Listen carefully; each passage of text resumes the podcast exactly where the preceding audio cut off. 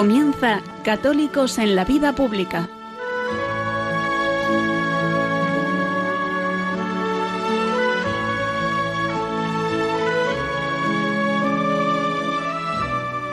Un espacio dirigido en Radio María por Luis Zayas.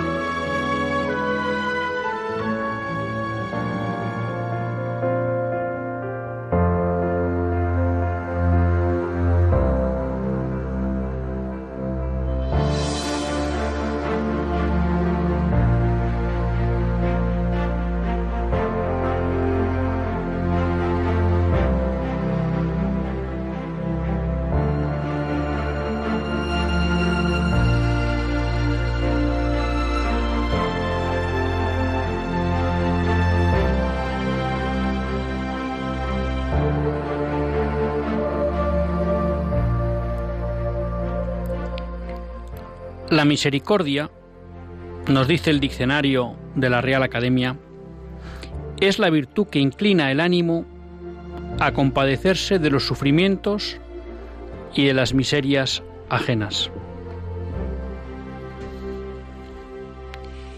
Si seguimos al Papa Francisco en su bula Misericordia Bultus, misericordia es el acto último y supremo con el cual Dios viene a nuestro encuentro. Misericordia es la ley fundamental que habita en el corazón de cada persona cuando miro con ojos sinceros al hermano que encuentra en el camino de la vida.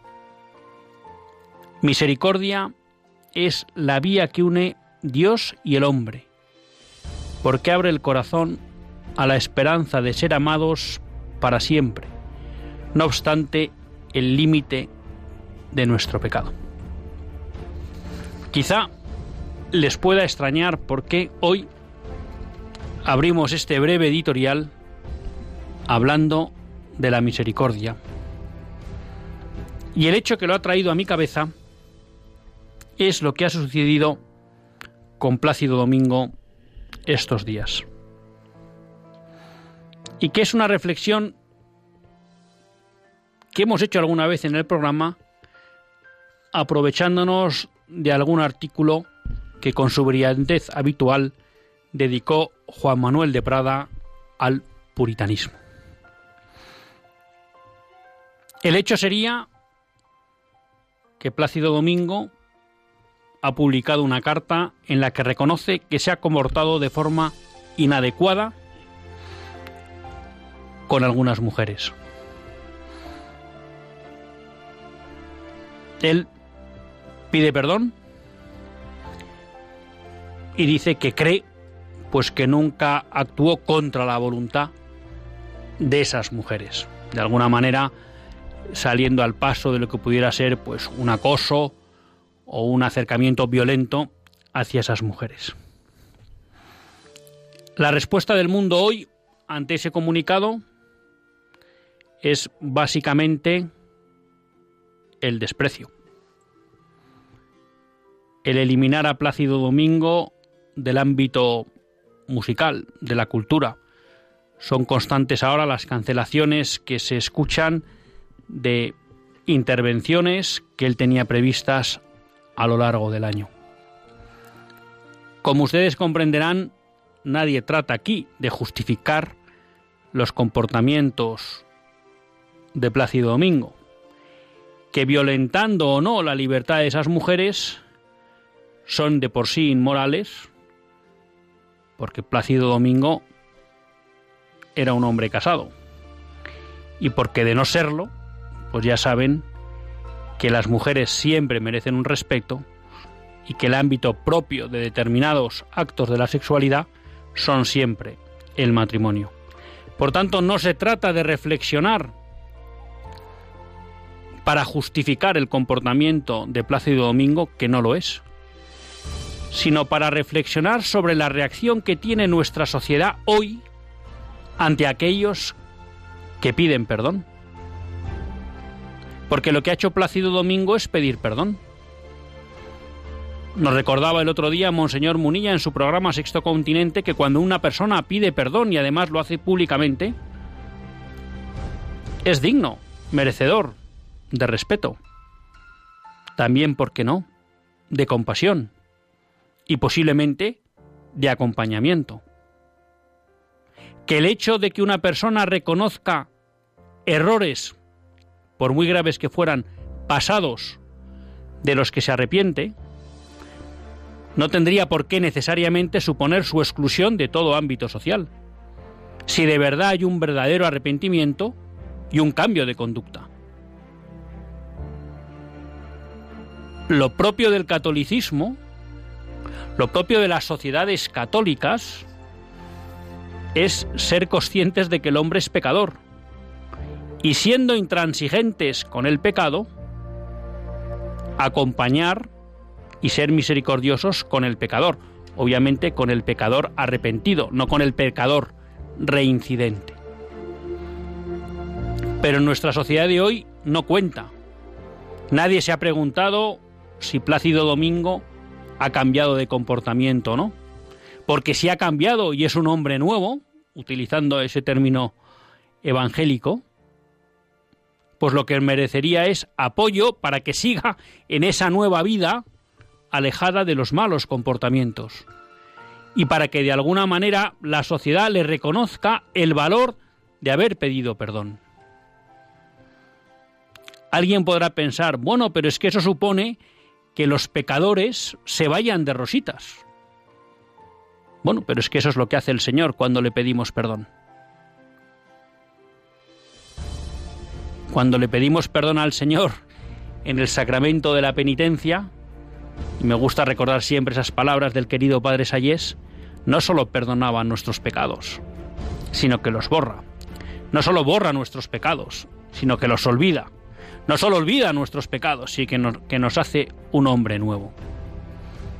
Y lo curioso es que estas sociedades, las nuestras, descristianizadas, que presumen de tolerancia, que presumen de apertura, que presumen de que cualquier comportamiento vale, luego son las más inmisericordes con aquellos que alguna vez cometen algún error.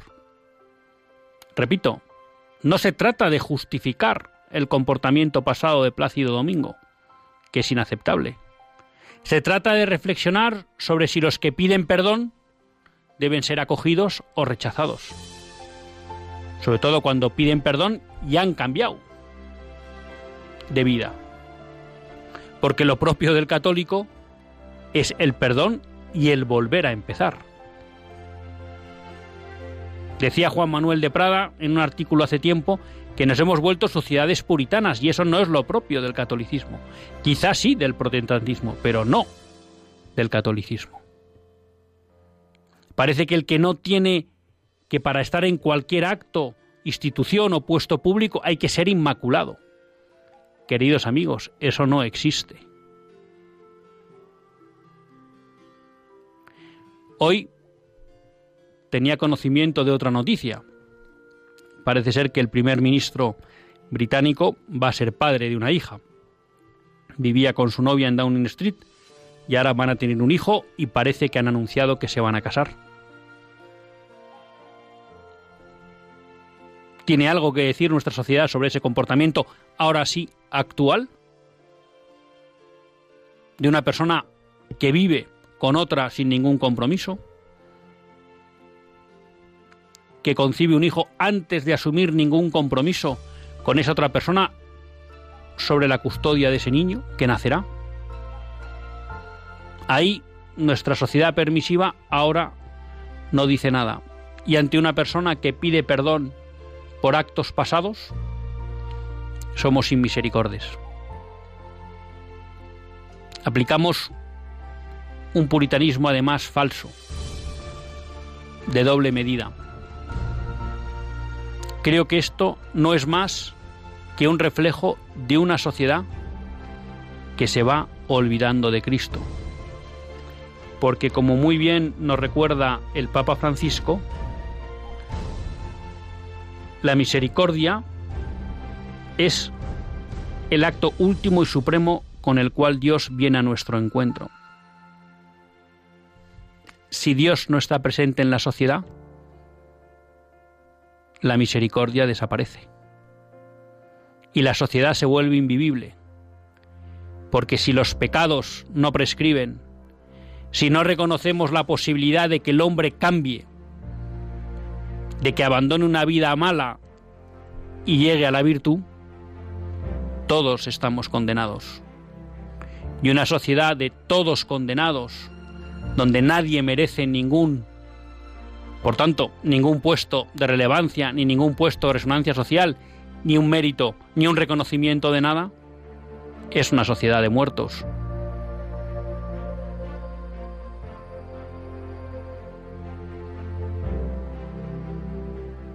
Quizá es tiempo de agradecer a aquellos que son capaces de pedir perdón públicamente y de apoyarles para que ese perdón suponga un cambio verdadero en su vida. Esa es la misericordia propia de las sociedades cristianas. Esa es la misericordia propia de Dios nuestro Señor.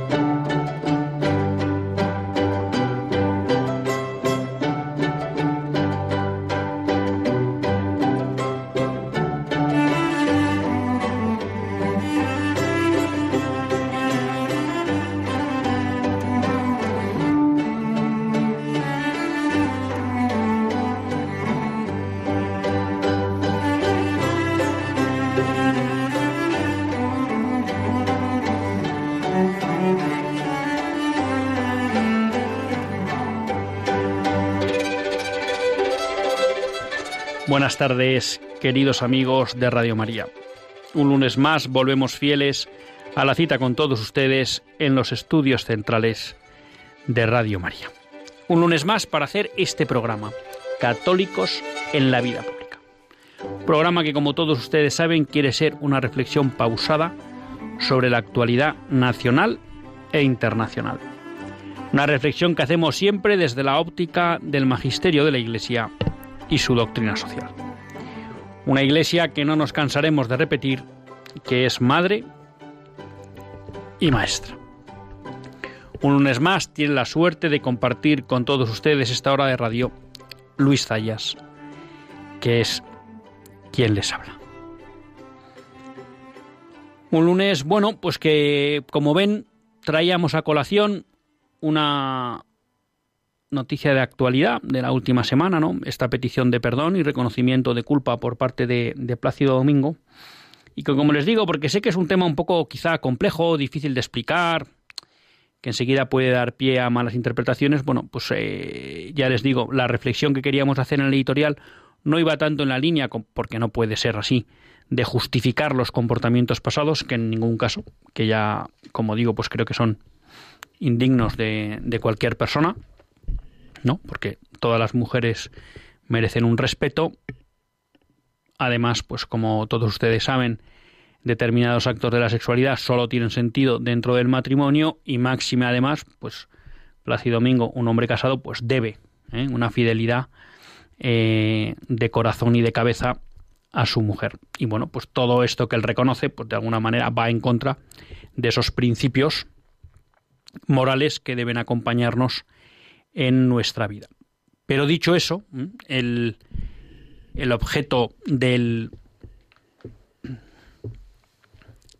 del comentario iba un poco en la línea de que a mí me parece, o que las reacciones ante, bueno, pues esta petición de perdón de Plácido Domingo pues van más en la línea de la inmisericordia de que del bueno pues tratar de ayudar a aquellas personas que reconocen el error que hayan cambiado su vida y que quizá pues puedan tener una segunda oportunidad en la vida ¿no? que creo que es algo pues muy propio del catolicismo y, y de la visión católica del hombre y de la sociedad, ¿no? Y que a veces caemos en un puritanismo falso porque es de doble, de doble vara, que según las modas pues hay actos que considera execrables y luego otros no, en, la misma sintonía, pero que al final pues viene a plantear que aquel hombre que sea solo aquel hombre que esté sin mácula, pues parece que tiene capacidad para estar en algún puesto o público o de representación, cuando, bueno, pues realmente cualquiera que viva la experiencia del día a día pues se da cuenta que,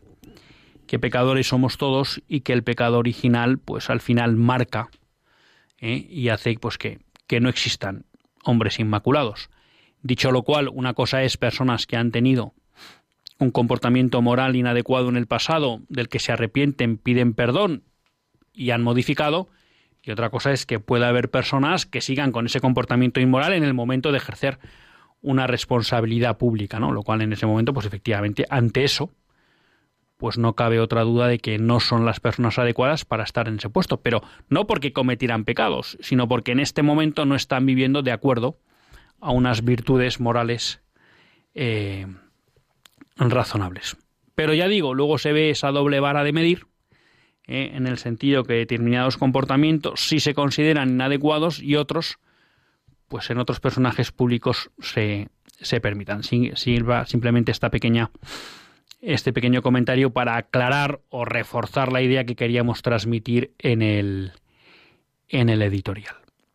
Y esto no quita, efectivamente, para que a veces determinados comportamientos pasados, a pesar de haberse producido una reconversión de la persona, bueno, pues sí puedan hacer que esa persona no pueda optar a cualquier puesto o actividad en el futuro. Eso es eso es claro.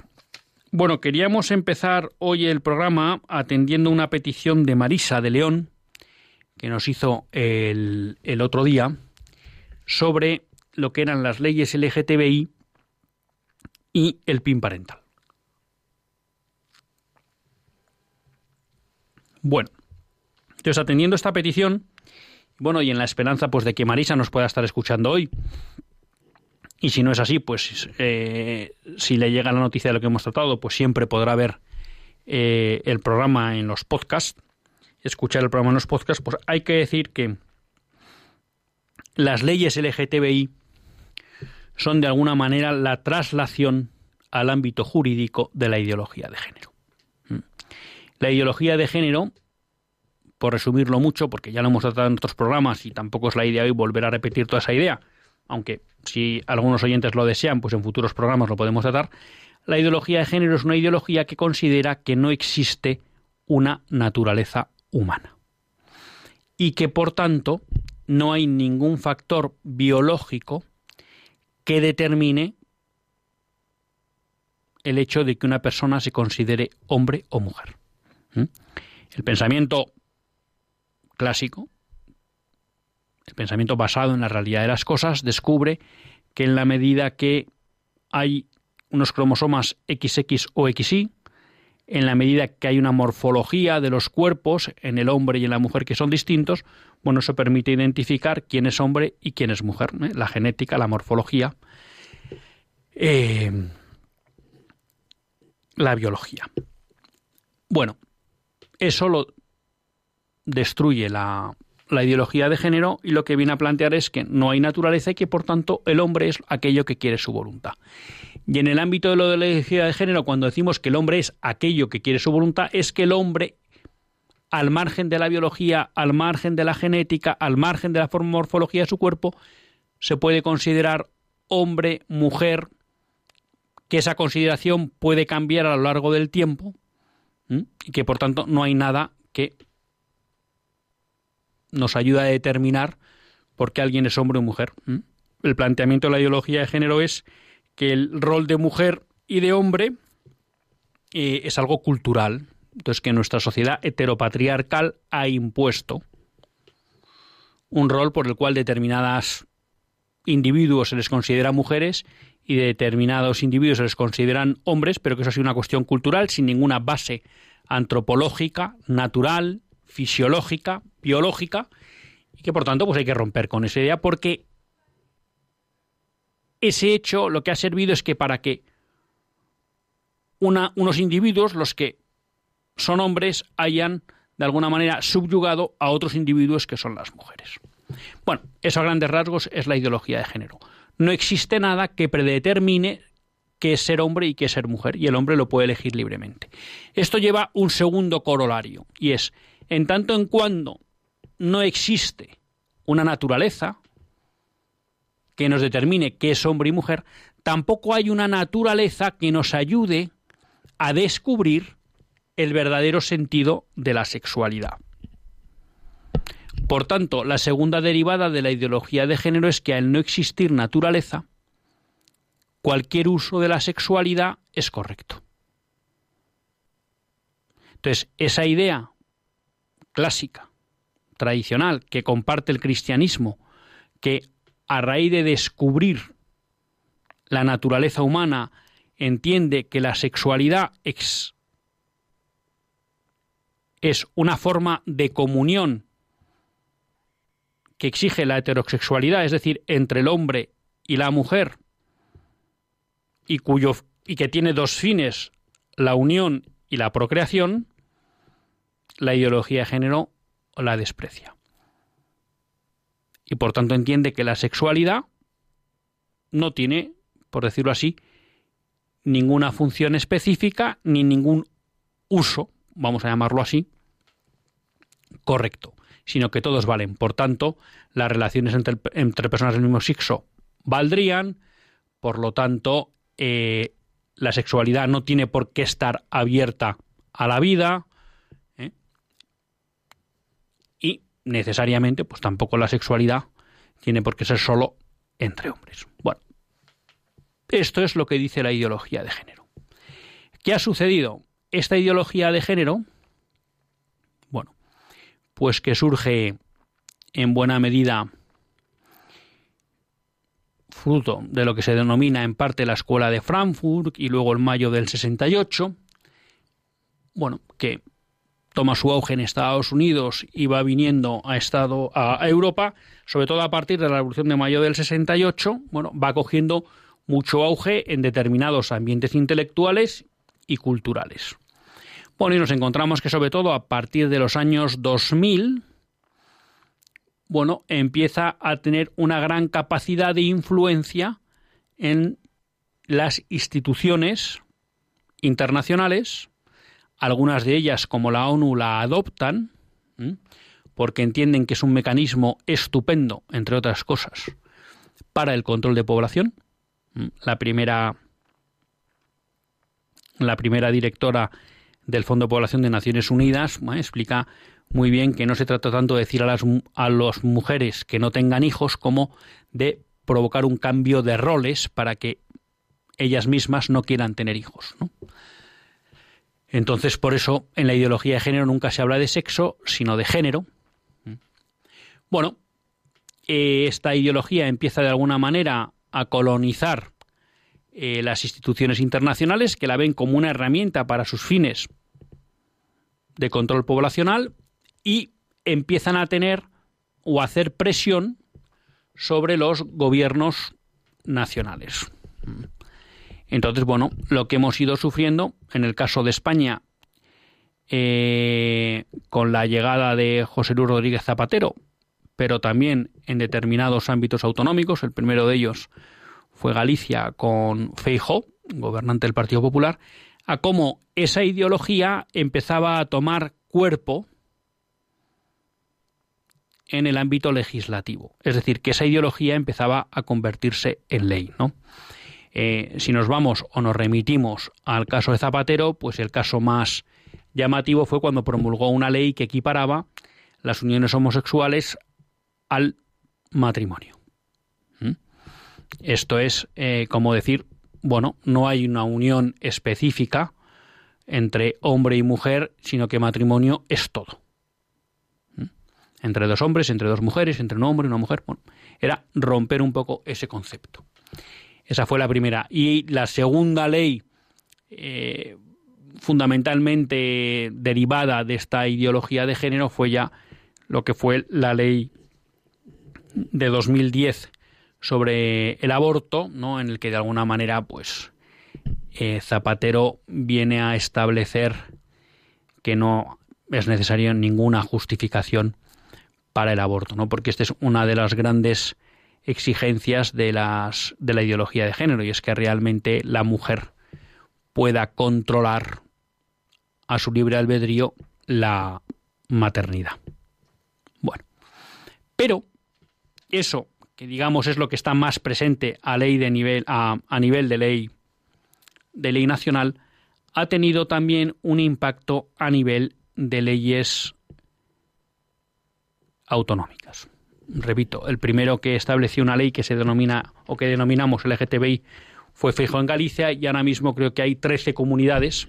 Se está discutiendo una, una nueva ahora en Castilla y León, pero hay 11, 12 comunidades que ya han aprobado leyes de este tipo, ¿no? Quizá porque, bueno, pues es difícil pasar por todas y cada una tiene una cierta matización, aunque todas en su base son similares, bueno, pues podríamos nombrar, por poner un ejemplo para Marisol, que eh, Marisa, que está, que eh, de León, que por cierto, le digo, ahí en Castilla y León se está discutiendo ahora mismo la aprobación de una ley LGTBI por el gobierno del Partido Popular con Ciudadanos.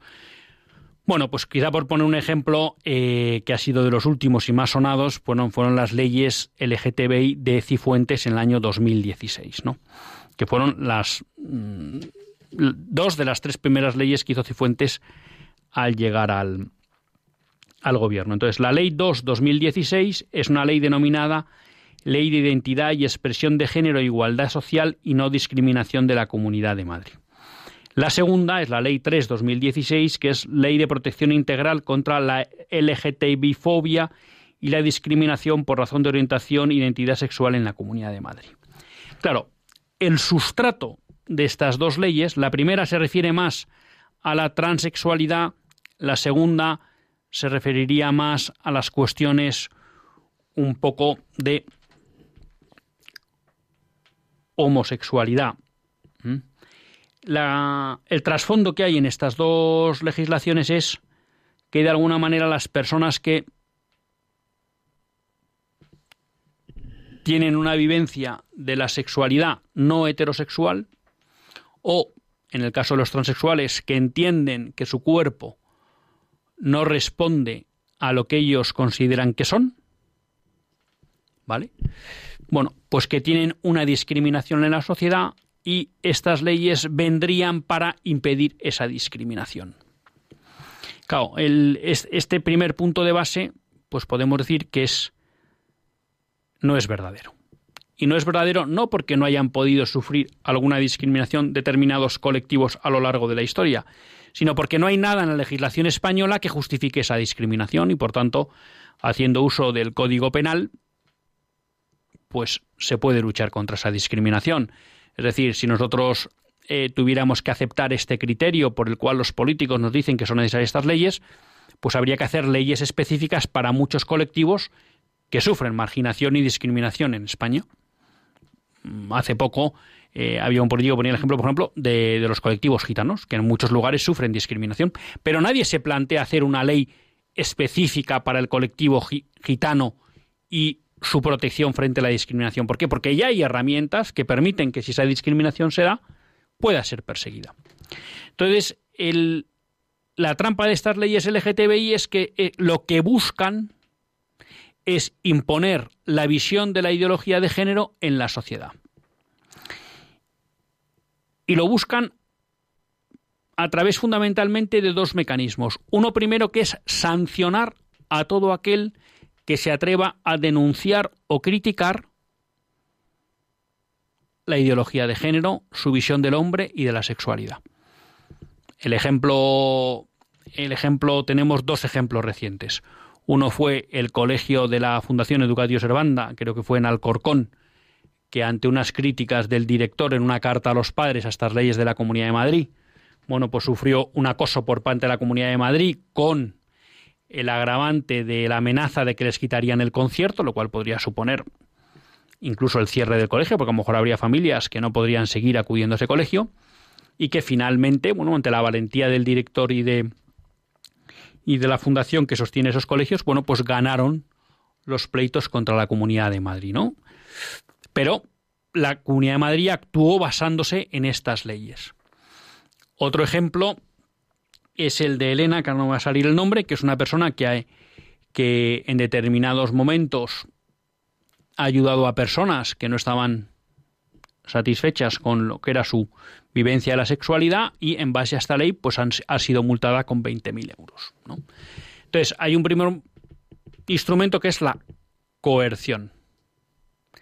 Eh, no solo en materia, eh, vamos a llamar, sancionadora, sino también en el hecho de que se impiden, por ejemplo, terapias médicas para ayudar a personas que no están satisfechas con su orientación sexual y quieren modificarla. Eso se impide, ¿no? Vulnerando pues el derecho de estos de estas personas. Eso es una. Y luego dos, el segundo instrumento, porque cuando uno lee estas leyes, pues tienen disposiciones para todos los ámbitos, para el ámbito de la economía, para el ámbito del ocio y del tiempo libre, para el ámbito del deporte, para el ámbito de la educación, de las fuerzas de, de, fuerzas de seguridad del Estado, para el ámbito de la justicia, para todos los ámbitos son en ese sentido totalitarias, ¿no? Porque tratan de actuar sobre toda la realidad de la convivencia social. Bueno, lo que tratan es de imponer que en todos los ámbitos sociales se tiene que promover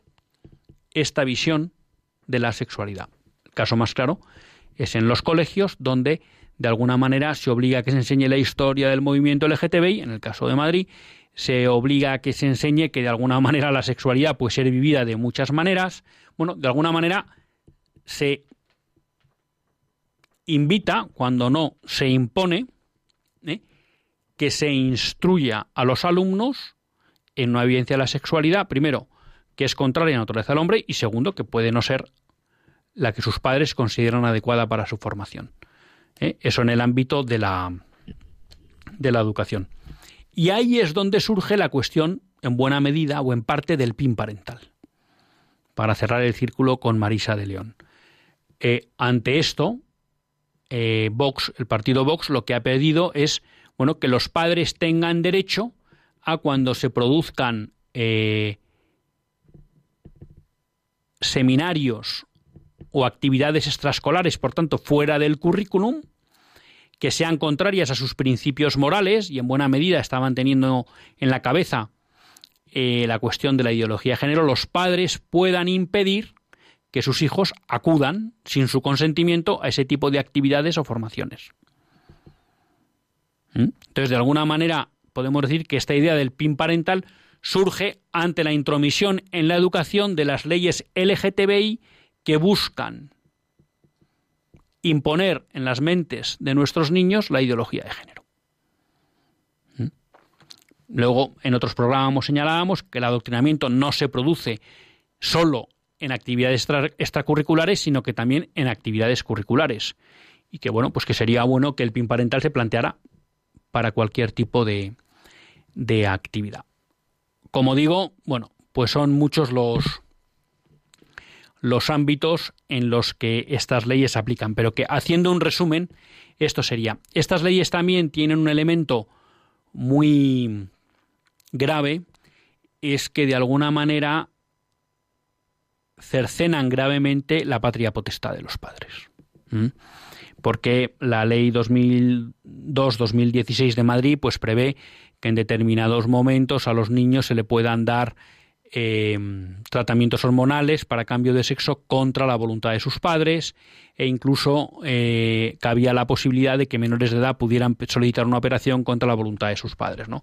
Y de alguna manera, tanto en la Ley 3-2016 como 2-2016, pues eh, se ponen serias trabas y dificultades, incluso se arriesgan a sanciones a aquellos padres que en un momento dado bueno, pues quieran ayudar a sus hijos a vivir una la sexualidad acorde a la naturaleza del hombre, bueno, pues se pueden encontrar que a pesar de ser los responsables por la patria potestad de sus hijos, en que el Estado intervenga no solo impidiéndoles hacer eso, sino también sancionándoles, ¿no? Eso en el ámbito un poco de la familia. Ya digo, eh, se nos dice que estas leyes buscan luchar contra una discriminación, pero realmente lo que buscan es imponer una forma de ver el hombre y la, y la sexualidad. Y esto sería un poco el resumen eh, que nos pedía el otro día Marisa de León de las leyes LGTBI y el PIN parental.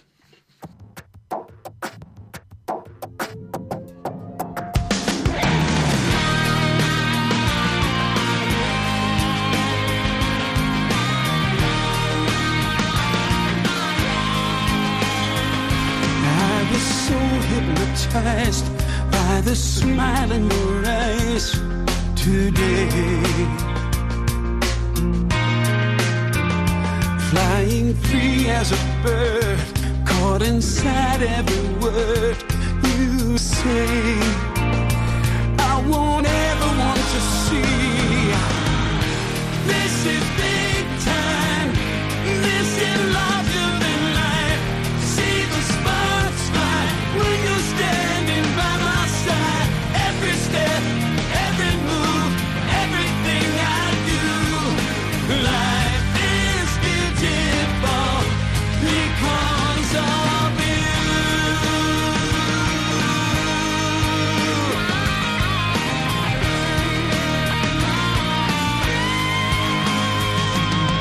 Every breath that you give, you're my sweet oxygen,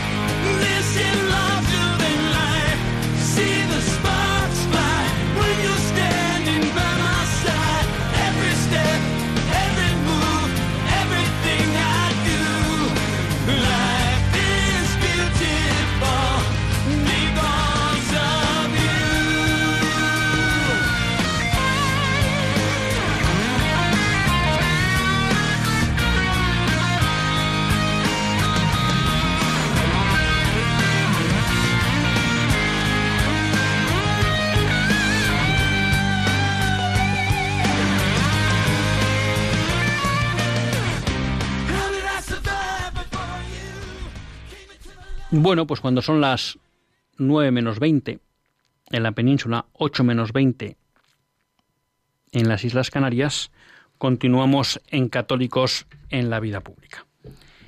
Les habla Luis Zayas.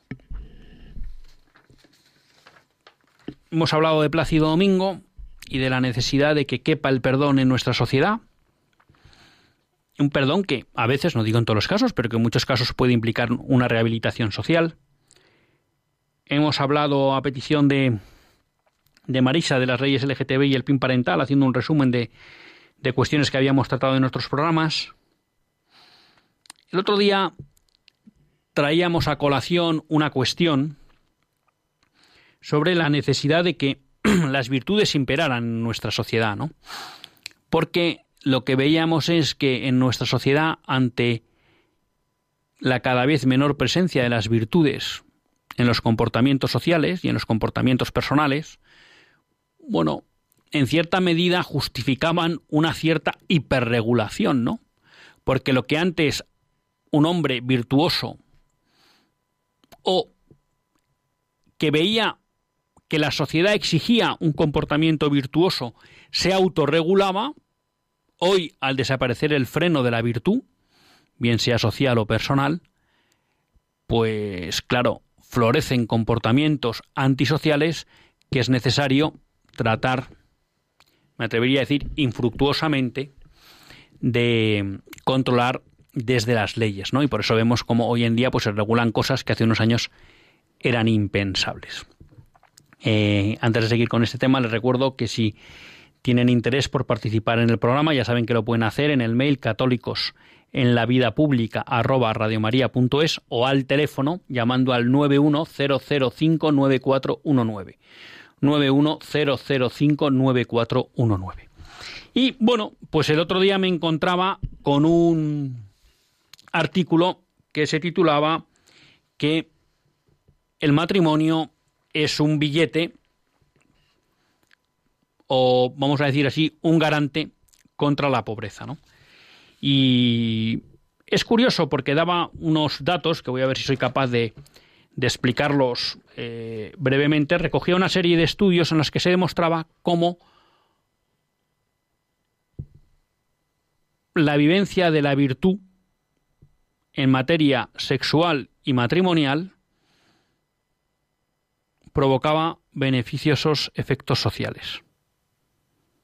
Cada alguien podrá decir, bueno, entonces ya estamos, ¿no? Como materializando la virtud. No, si no se trata así. Si hay que ser virtuoso porque la virtud es lo que permite al hombre alcanzar la vida plena. Ese es el sentido de la virtud. Y como lo han explicado siempre los clásicos y el cristianismo. Pero dicho eso, lo que uno ve es que cuando se vive la virtud o los comportamientos virtuosos, el conjunto de la sociedad se beneficia, ¿no? Entonces, bueno, por un lado hay un estudio que explica cómo aquellos americanos, es un estudio hecho en América, pero que entiendo que si nos fuéramos a Europa podría tener eh, resultados similares. Pero bueno, el caso es que el estudio es para Estados Unidos, donde explica cómo aquellos americanos que se gradúan en el high school, empiezan a trabajar, se casan y tienen hijos, todo esto en este orden. Bueno, pues tienen mucha menos probabilidad de caer en la pobreza que los que no cumplen este itinerario vital. ¿Mm? Explica cómo el 98% de los, de los jóvenes adultos que siguen esta secuencia, el 97% tienen mayor probabilidad de tener una vida, vamos a llamarlo así, confortable económicamente respecto de los que no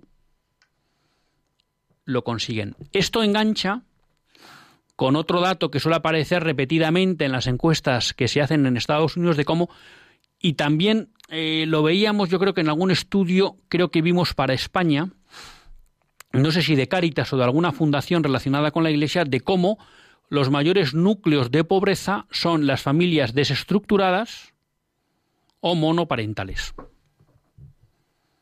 ¿Mm? Que cuando uno pone en correlación familias estructuradas con familias desestructuradas o familias monoparentales, los mayores núcleos de pobreza se dan en estos dos últimos ámbitos, ¿no?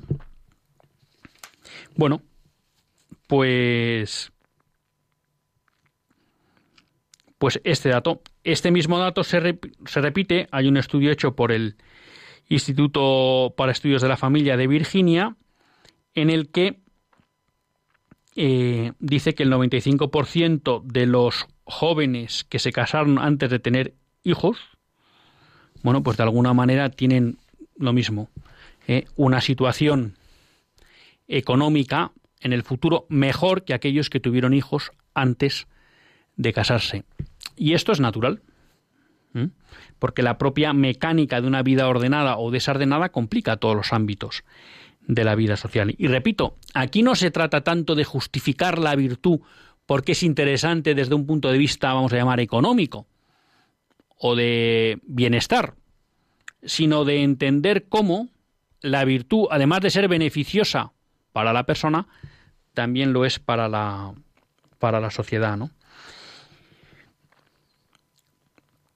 Hay otro estudio, eh, bueno, además, un dato que aportan que me parece muy interesante es que esta mejora en el nivel de vida, vamos a hablar, de aquellas personas que se casan antes de tener hijos y tienen los hijos casados, respecto de aquellos que tienen hijos antes de casarse, es se da en todos los ámbitos y en todas las razas. Quiero decir que esto no es un problema solo, ah, bueno, no, pues aquellos blancos, hijos de familias de nivel social alto que estudian en la universidad. No, no, no, no. Esto vale en todos los colectivos sociales, en todas las razas ¿eh? y a todos los niveles de, ingresos.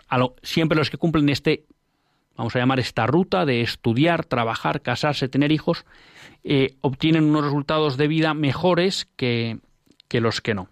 Y ya digo, no queremos caer en la reducción o el reduccionismo de confundir eh, felicidad ni plenitud con bienestar material, ¿no?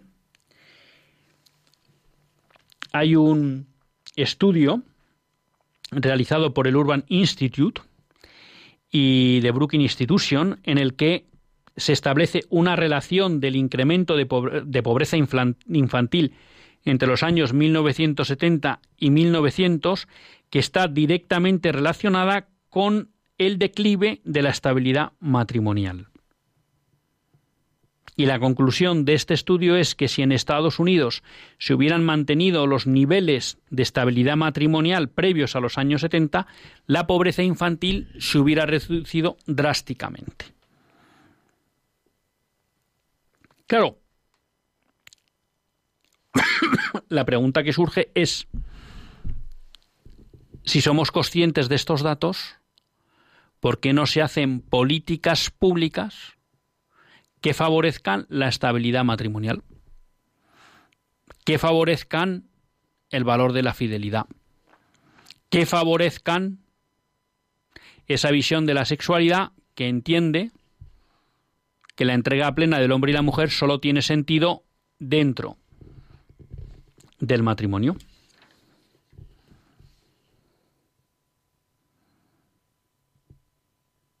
Este estudio, que se hace eco de que hay unos eh, congresistas americanos del Partido Republicano que lo que están planteando es una modificación de la política fiscal, porque señalan cómo la política fiscal en Estados Unidos penaliza a los matrimonios que tributan más siendo matrimonio que si tributaran cada uno por separado, ¿no? Y refleja también que de alguna manera cuantifican que el divorcio y el hecho de que se tengan hijos fuera del matrimonio, pues tiene aproximadamente un coste para las arcas públicas de 110 billones de dólares. Bueno, ya digo, no se trata de ver que la virtud es interesante porque produzca réditos económicos, pero sí de entender que la virtud es beneficiosa socialmente, ¿no? Y en este caso, bueno, pues se recoge un artículo realizado eh, por una revista americana en la que señala cómo los estudios y las estadísticas demuestran que una vida que sigue vamos a llamar en este caso, los parámetros virtuosos de la vivencia de la sexualidad y del matrimonio, pues es beneficiosa para esas familias y para la sociedad en su conjunto, ¿no? Y esto nos vuelve a una cuestión que, que, venimos tratando muchas veces y que quizá últimamente estamos repitiendo un poco machaconamente, que no deja de ser una enmienda a esa visión liberal del Estado que nos hemos impuesto y que hemos asumido acríticamente y que es anticristiana, ¿no? Porque desde una óptica cristiana, la finalidad de la autoridad es perseguir el bien común, promover el bien común, ¿no? Y cuando acudimos al magisterio, pues promover el bien común lo que quiere decir es generar esas condiciones sociales que facilitan que cada una de las personas, a nivel personal o familiar, y las instituciones intermedias alcancen la plenitud. Por tanto, eso quiere decir una proactividad de la autoridad. Y esa proactividad va en la línea de, bueno, promover políticas que favorezcan la presencia de las virtudes en la vida social, los comportamientos virtuosos, y de alguna manera dificulten la presencia del vicio, del vicio, perdón, del vicio en la vida social. Por el contrario, hoy vivimos en sociedades que comprando esa idea de la autoridad del, del liberalismo, y es que, bueno, a la autoridad lo que le corresponde es dejar que cada uno busque la vida que él desea e intentar que esas diferentes visiones convivan sin chocar, algo que es imposible y que con el tiempo lo que estamos viviendo es como se nos trata de imponer una visión de la sociedad, en este caso el marxismo cultural. Y todo aquel que no comulga con esa ideología, pues de alguna manera es expulsado de la vida social, que es lo que estamos viendo, y uno de esos instrumentos de expulsión son las leyes LGTBI, ¿no? Pero dicho eso, claro, es un Estado, por tanto, que en principio, luego no es verdad, se mantiene neutral ante lo que pudiera ser promover la virtud y luchar contra el vicio. Luego no es verdad, porque normalmente lo que nos encontramos es que persigue la virtud y promueve el vicio, ¿vale? Pero digamos que aquí hay un fundamento que explica el porqué o una constatación práctica que explica esa concepción que tiene el catolicismo de la autoridad, que es la búsqueda del bien común y que justifica que sea proactivo en determinadas políticas, ¿no? Eh, le vamos a dar paso a Antonia de Córdoba, aunque vamos muy justos de tiempo. Antonia, buenas tardes. Hola, buenas tardes. Muchas gracias por, el programa, ¿no? Yo lo que veo que todo esto mm, que usted está describiendo no es casualidad, yo no lo sé, vamos, yo no yo me yo eso me lo imagino, yo, yo no puedo demostrar, ¿no? Pero yo creo que eso es un complot a nivel internacional por quitar a Dios de la sociedad, ¿no? Yo creo que esto lo que es la nueva era, el nuevo orden mundial, la nueva era es la nueva era sin Dios, ¿no? A ver, eh, Antonia. Y no, sé yo si ahí, ahí está relacionado eso que yo me imagino con lo que usted está diciendo. Vamos a ver, eh, Antonia, eh, eh, no le quepa la menor duda. O sea, no le quepa la menor duda que hay gente que está trabajando para imponer un tipo de sociedad anticristiana. Luego hay siempre que dice, bueno, hay algunos que dicen, bueno, es que no hay que ser conspiranoicos. Miren, pues yo no soy si soy conspiranoico o no soy conspiranoico. Lo que yo soy muy consciente es que cuando alguien quiere conseguir un objetivo, se organiza, cualquiera. Y en cualquiera de nuestros aspectos, eh, cuando queremos educar bien a nuestros hijos, nos organizamos cómo queremos hacer esas cosas. Y si necesitamos ayuda para que otros refuercen eso que queremos hacer con nuestros hijos, pues nos organizamos. ¿Eso es conspirar? Pues llámenle como quieran. Y por tanto, los que quieren imponer una visión contraria al cristianismo en la sociedad, pues claro que se organizan. Y claro que vemos cómo todas las instituciones internacionales funcionan al unísono. Y alguien dirá, es casualidad, pues ¿qué quieren que se le diga? No me lo creo. ¿Quiere decir esto que existe solo un cerebro de cuatro que se reúnen en una sala, en un lugar en el mundo y desde allí dan todas las directrices? No, posiblemente no. Son muchos poderes que por diferentes intereses en un momento dado van convergiendo, pero no le quepa la menor duda que esto es un plan, un plan de gente que va ejecutando. A veces ese plan falla, a veces tiene retardos, a veces encuentra oposición y otras veces, pues como desgraciadamente está siendo el caso de España en los últimos 40 años, pues lo que se encuentran es con una victoria fácil y sencilla para imponer ¿eh? y transformar una, una sociedad. O sea, que no le quepa la menor duda que aquí hay gente que trabaja de una manera planificada. ¿Eh? Cuando el Papa San Juan Pablo II se toma en serio la conferencia del Cairo de Pekín sobre población es porque sabe que de ahí quieren salir unas directrices a nivel mundial para promover, entre otras cosas, el aborto a nivel mundial como medio de control de natalidad. Y como se lo toma en serio, va. ¿Mm? Eh, y de hecho, pues miren, eh, dos muestras para un botón. Estamos viendo cómo en toda Hispanoamérica hay una presión fortísima por imponer el aborto. Tenía aquí unas noticias que simplemente apunto. En Colombia hay una lucha permanente por el constitucional, por imponer a la Asamblea Parlamentaria que modifique el Código Penal para que permita el aborto en los tres casos de violación, riesgo de muerte o malformación. De momento, la Asamblea Legislativa se ha negado a cambiar el Código Penal, pero bien es verdad que no se aplica el Código Penal, pero sigue habiendo una presión. En Argentina, hoy Alberto Fernández nos anuncia que va a enviar a los, al Congreso de los Diputados una ley para legalizar el aborto, algo que ya intentó Macri y fracasó. Oiga, Alberto Fernández, del partido contrario a Macri, los dos intentando lo mismo. ¿Qué casualidad? Pues yo creo que no. ¿Eh? Y tenemos también aquí en, Inglaterra pues una joven británica con síndrome de Down que litiga contra el gobierno por el aborto discriminatorio, ¿no? Porque ya saben que muchos países presumen de que ya no nacen eh, niños síndrome de Down. Pero bueno, no hay que mantener, no hay que perder la esperanza, ¿no?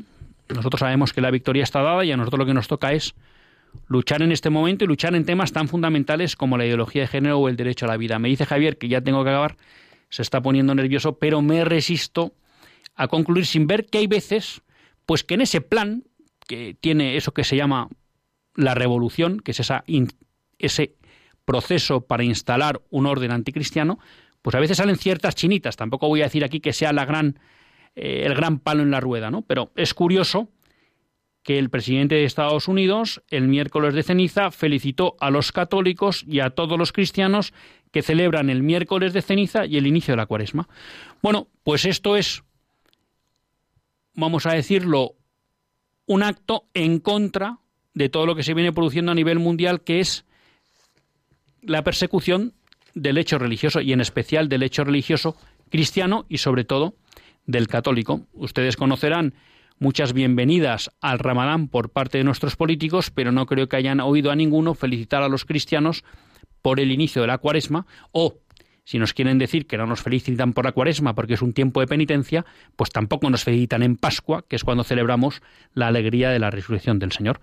Por eso digo que no perdamos la esperanza porque también hay elementos que pueden hacer que ese intento planificado de, y coordinado de instaurar ese orden cristiano, pues también puede fallar, sobre todo porque contamos con la providencia divina. Hasta el próximo lunes, si Dios quiere, que Dios les bendiga.